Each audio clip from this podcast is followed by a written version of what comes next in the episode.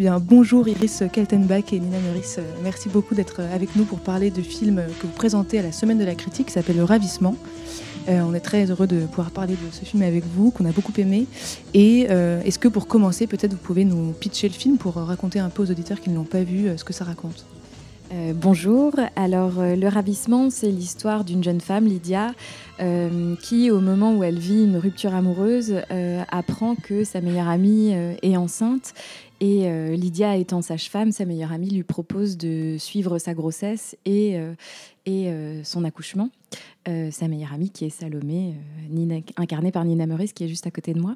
Et, euh, en fait, donc elle s'occupe de cet enfant en même temps qu'elle plonge dans la solitude. Et puis un jour, elle croise une ancienne conquête avec l'enfant de sa meilleure amie dans les bras. Et à ce moment-là, suite à un quiproquo, elle va s'enfoncer dans un terrible mensonge dont elle va pas réussir à se sortir. voilà.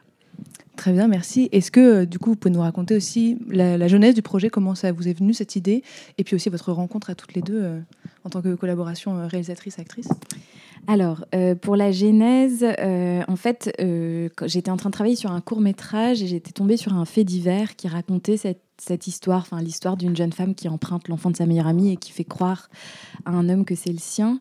Et ce qui m'a tout de suite interpellée dans cette histoire, c'est euh, que je me suis dit tiens, il y a une amitié euh, là-dedans.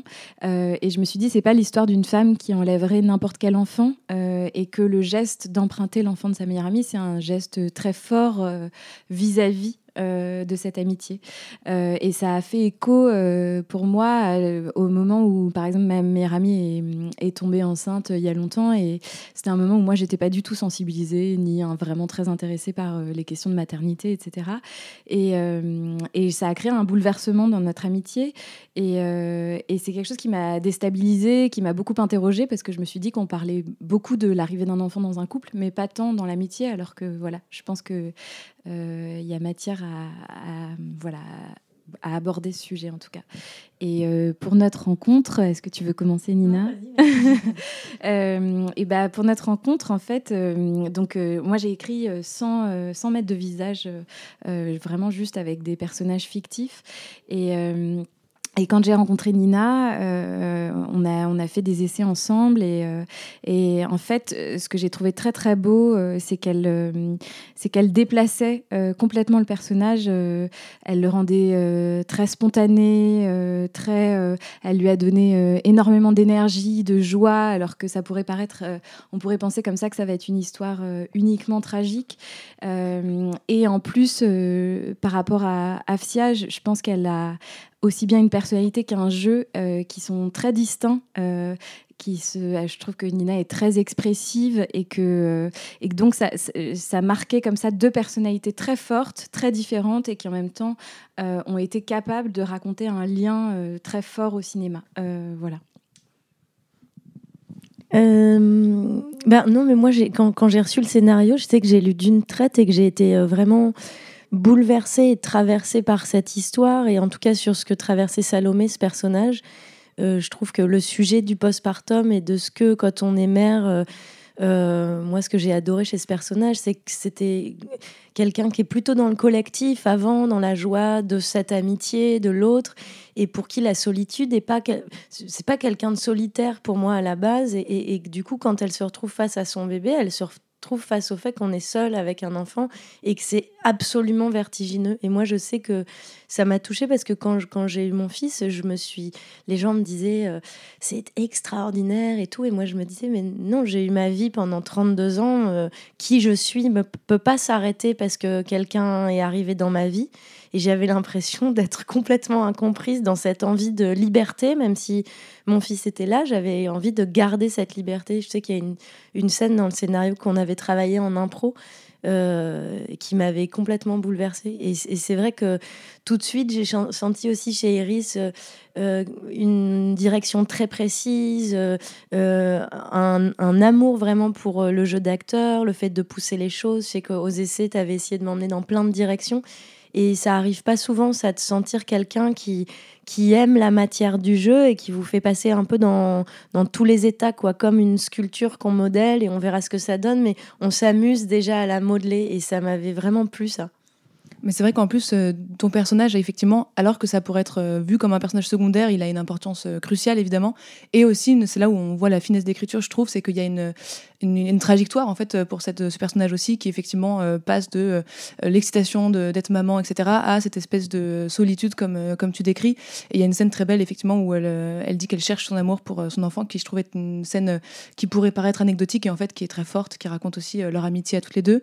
Et ça me permet de rebondir justement sur ce que vous disiez sur le sur l'amitié des deux personnages, c'est que c'est à la fois donc un grand film sur le mensonge, mais aussi sur euh, cette amitié-là. Et il, est dit dans le film à un moment donné que euh, se partage une dose de bonheur à deux et que c'est une relation fusionnelle en, somme finalement, puisque euh, quand l'une est heureuse, l'autre ne peut pas l'être. Donc je me demandais comment vous aviez travaillé cette cette relation, cette cette complicité, mais aussi cette complémentarité entre les deux personnages, à la fois au jeu du coup entre toi et, et Nina, et, et après peut-être du coup même au scénario, comment ça s'écrit aussi deux personnages qui, qui ne font qu'un en fait. Non, vas-y. Euh, alors, je vais répondre pour la partie scénario et puis je laisserai euh, Nina répondre pour la partie du jeu avec Afsia. Euh, pour la partie scénario, c'était vraiment, c'était vraiment un très gros défi pour moi de, de, pouvoir raconter une amitié à laquelle on croit et, euh, et de raconter l'amitié féminine au cinéma, euh, euh, parce que finalement, je, pense qu'il y a encore beaucoup de choses à raconter sur l'amitié féminine, sur la façon dont on la représente, etc. et en plus, c'était assez périlleux parce que je voulais surtout pas qu'on se dise que c'était juste une histoire sur l'envie ou la jalousie. pour moi, c'était une histoire beaucoup plus complexe et une histoire d'amour au fond. Et, et, je crois que j'ai essayé de traiter en fait l'histoire d'amitié comme une histoire d'amour et euh, et de, j'ai vraiment essayé de m'inspirer euh, de moments que j'avais pu vivre avec mes amis, de discussions que je pouvais avoir, euh, et de me dire voilà, je vais, je vais partir du banal sans avoir peur de ça. Et, et je crois au fait que le cinéma va le rendre exceptionnel et en même temps tout en permettant à, à chacune et j'espère chacun de pouvoir s'identifier ou en tout cas comprendre ses deux amis. Ben non, mais moi, en fait, moi déjà, j'étais tellement heureuse de travailler avec Avia parce que c'est une actrice et une réalisatrice que j'admire énormément. Et mm, en fait, j'aimais bien, effectivement, je crois qu'on a quelque chose dans la manière de, jouer ou d'aborder le travail qui est, qui est pas forcément au même endroit, mais finalement, je trouve que c'est aussi vraiment ça la beauté des amitiés, c'est que mm. souvent, on n'est pas amis avec les gens qui sont pareils que nous, c'est que justement, ils vont combler quelque chose qu'on ne sait pas être. Et du coup, ça, ça marchait vraiment bien entre Avzia et moi, cette idée que on est différentes, mais que c'est cette différence-là qui nous lie. Et, je crois en plus que Salomé, elle est tellement dans la joie de cette amitié acquise, qui est vraiment là, que du coup, elle ne voit pas son amie vraiment telle qu'elle est. Ça arrive, parfois, on est tellement, tellement dans l'élan de l'amitié qu'on ne voit pas l'endroit où l'autre se trouve vraiment, où il est mal et on n'avait pas envie de le voir. Et donc, ça jouait aussi bien dans ce sens-là, l'idée que euh, Salomé, elle est dans son élan et elle voit pas exactement l'endroit où, où, est son ami. Quoi. Mm. Et euh, tu as un personnage où il y a des scènes euh, qui sont un peu débordantes d'émotions, où ça passe de la joie à un peu la décadence aussi. Et je me demandais au scénario ou même à la prépa, quelle était la scène que tu appréhendais le plus de, de jouer, qui te faisait peut-être un peu peur même du coup euh, je, crois que j'avais pas peur ou d'appréhension, j'avais plutôt l'excitation de me dire ça c'est des scènes euh, clés qu'il faut pas rater, mais en même temps moi j'adore le challenge, donc je me disais mm. oh là là il y a des montagnes qu'il va falloir gravir, mais il y avait la scène de l'accouchement qui est qui était à la fois de me dire euh, il faut enfin à la fois pour que ça ait l'air vrai et puis en même temps retraverser ça quand on l'a déjà vécu en fait euh, euh, ça c'est un truc c'était assez particulier mais finalement je pense que j'ai appréhendé cette scène mais l'accouchement par exemple c'est c'est tellement ancré dans le physique qu'à un moment, j'étais pas du tout dans ma tête. Mm. quoi. J'étais profondément concentrée, comme on l'est dans un accouchement, sur le fait de convoquer une puissance euh, qu'on n'a même pas soupçonnée et, d'être vraiment ancré dans le corps. C'était plutôt les scènes d'émotion que je trouvais difficiles, comme la première scène du postpartum,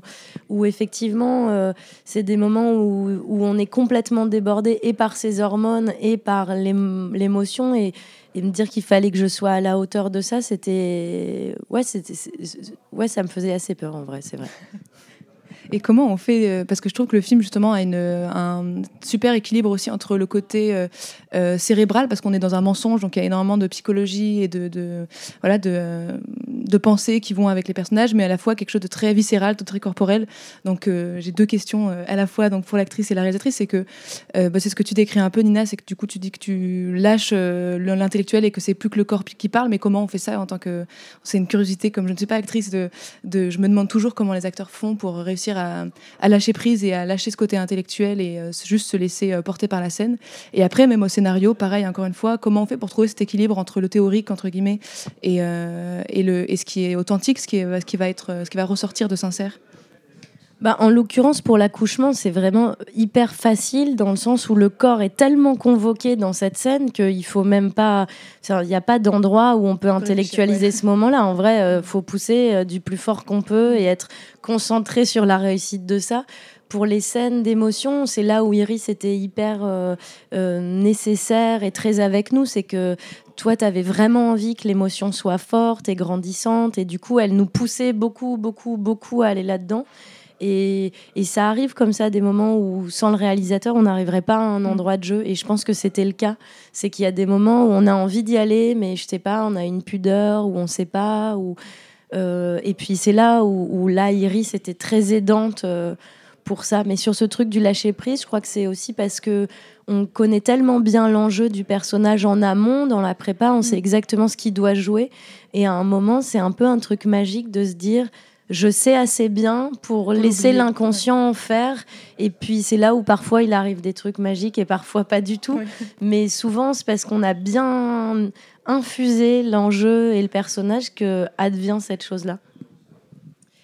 Euh, oui, et j'ajouterais que, euh, en fait, pour la question du lâcher prise, elle est très très importante en mise en scène, et je pense que, en fait, euh, en tout cas pour pour ma partie de réalisatrice, je crois qu'on, en fait, comme je pense tous les réalisateurs et réalisatrices, on arrive à un stade quand on arrive sur le tournage, on arrive à un stade où on est allé, on a, on connaît tellement bien le scénario, on l'a finalement tellement travaillé qu'on est prêt à le lâcher en fait, et qu'on est prêt à l'abandonner. Et, et par exemple avec Afsia et Nina, même avant le tournage, il y, a eu euh, sur quelques scènes, par exemple, euh, je leur ai proposé de lâcher euh, le texte qui était très écrit et de, je leur ai proposé de, faire des impros autour de la scène, ce qu'elles ont fait avec énormément de, talent. Et, mais tout ça pour revenir au texte, c'est-à-dire que c'était pas du tout dans l'idée de, de, partir totalement en impro, mais c'était dans l'idée qu'elles puissent se réapproprier quelque chose qui avait été très écrit, et qu'ensuite, en fait, quand elles allaient revenir au texte et le texte lui-même se trouvait euh, finalement modifié parce que parfois elles avaient des, elles trouvaient des choses, elles disaient des choses comme ça spontanément qui étaient hyper belles et que du coup je, je, je réimplantais euh, dans les dialogues. Euh, mais finalement, après, sur, sur le plateau, elles arrivaient à revenir au texte, mais elles étaient vraiment nourries par ce travail. et ça, j'ai trouvé que c'était un travail extrêmement plaisant et, et, vraiment passionnant avec Afia et Nina. Quoi. Merci. Euh, et c'est aussi un grand film, du coup, comme je disais, sur le mensonge, même s'il y a bien d'autres choses dans le film. Est-ce que, euh, comme c'est un personnage qui s'enfonce vraiment dans, voilà, ce, cette espèce de vérité qu'elle a un peu déformée euh, à la base, est-ce que vous aviez des références à l'écriture ou même sur le tournage, que ce soit dans l'interprétation ou, voilà, à l'écriture de, films qui parlent de, de, mensonges et comme ça avec des personnages qui s'enfoncent Parce qu'on peut penser à, du coup, à plein de références différentes. Et eh ben, je dois avouer que sur le thème lui-même, on, on, me pose parfois cette question et je dois avouer que non. Euh, j'avais plein de films euh, références euh, pour la mise en scène, pour les personnages en eux-mêmes, etc. Mais finalement, je dois, ouais, je, me suis pas tellement inspirée de, de références pour le mensonge. Après, euh, voilà, il y a, y a, plein de références qui me viennent en tête. En tête euh, euh, pour la solitude des personnages, par exemple, moi, je sais que j'ai été très marquée par le cinéma chinois et taïwanais des années 2000, notamment, je pensais à, je pense à Yi d'Edouard Yang ou Millennium Mambo de Wu Tsao qui sont des films qui, à mon sens, savent très très bien raconter comment dans le monde contemporain, pardon, dans, euh, dans une ville où on est entouré par les gens, en même temps on est ramené tout le temps à sa propre solitude et il filme très bien ça. Et je sais que c'était une vraie inspiration, euh, y compris le, bah, le cinéma des années 70 américain, euh, par exemple Taxi Driver, c'était vraiment une référence pour, par exemple, faire le pont entre la volonté de, vraiment de s'abandonner au romanesque et en même temps la volonté de, toujours revenir au réel et d'insuffler comme ça dans la fiction le plus de réel possible. Euh, voilà et, puis aussi de prendre euh, enfin moi j'ai beaucoup regardé adolescente les films de Hitchcock et, euh, je dirais que je pense que j'y pense même plus mais je pense que ça a vraiment infusé ma manière de, de, mettre en scène et de d'écrire les films et cette, cette, envie comme ça d'aller peu à peu de partir vraiment du portrait d'une femme du portrait d'une amitié et d'aller petit à petit vers quelque chose de plus tendu de l'ordre du thriller. Euh, voilà, je pense que ce serait ça mes références. Oui, ça se voit même effectivement dans, un peu dans, du coup, dans la mise en scène. Et c'est la première fois, si je dis pas de bêtises, que vous réalisez un long métrage. Euh, donc euh, c'est bien en plus de, du coup de démarquer la semaine de la critique pour un premier long métrage. Et je voulais poser la question justement de, du découpage parce que du coup c'est aussi ça qui, qui, est en jeu quand on réalise un premier long, de, savoir comment on va filmer ça. Il y a un peu effectivement plein de genres qui se mélangent et ça se ressent à la mise en scène énormément. mais il y a aussi ce parti pris de, narrateur puisqu'on on a donc le personnage de Milos qui raconte en fait l'histoire de Lydia et après on a ce jeu de points de vue où on a accès un peu à tous les points de vue ce que j'ai trouvé très intéressant parce que ça donne un espèce de on voit le, film et cette histoire sous plein de prismes différents donc est-ce que vous pouvez nous parler un peu de, ce choix et aussi du coup dans la mise en scène qu'est-ce que comment on réfléchit ça en fait euh, ce jeu de points de vue là oui, bah, en fait, l'ambition du film, euh, et j'ai bien aimé quand vous disiez euh, à Nina, euh, c'est à la fois un rôle secondaire et en fait, c'est un personnage qui existe énormément. en fait, l'idée, c'était que on traverse cette histoire à travers ces trois personnages et que on puisse faire exister les trois points de vue qui peuvent sembler parfois contradictoires et qui est jamais le moindre jugement sur aucun des personnages.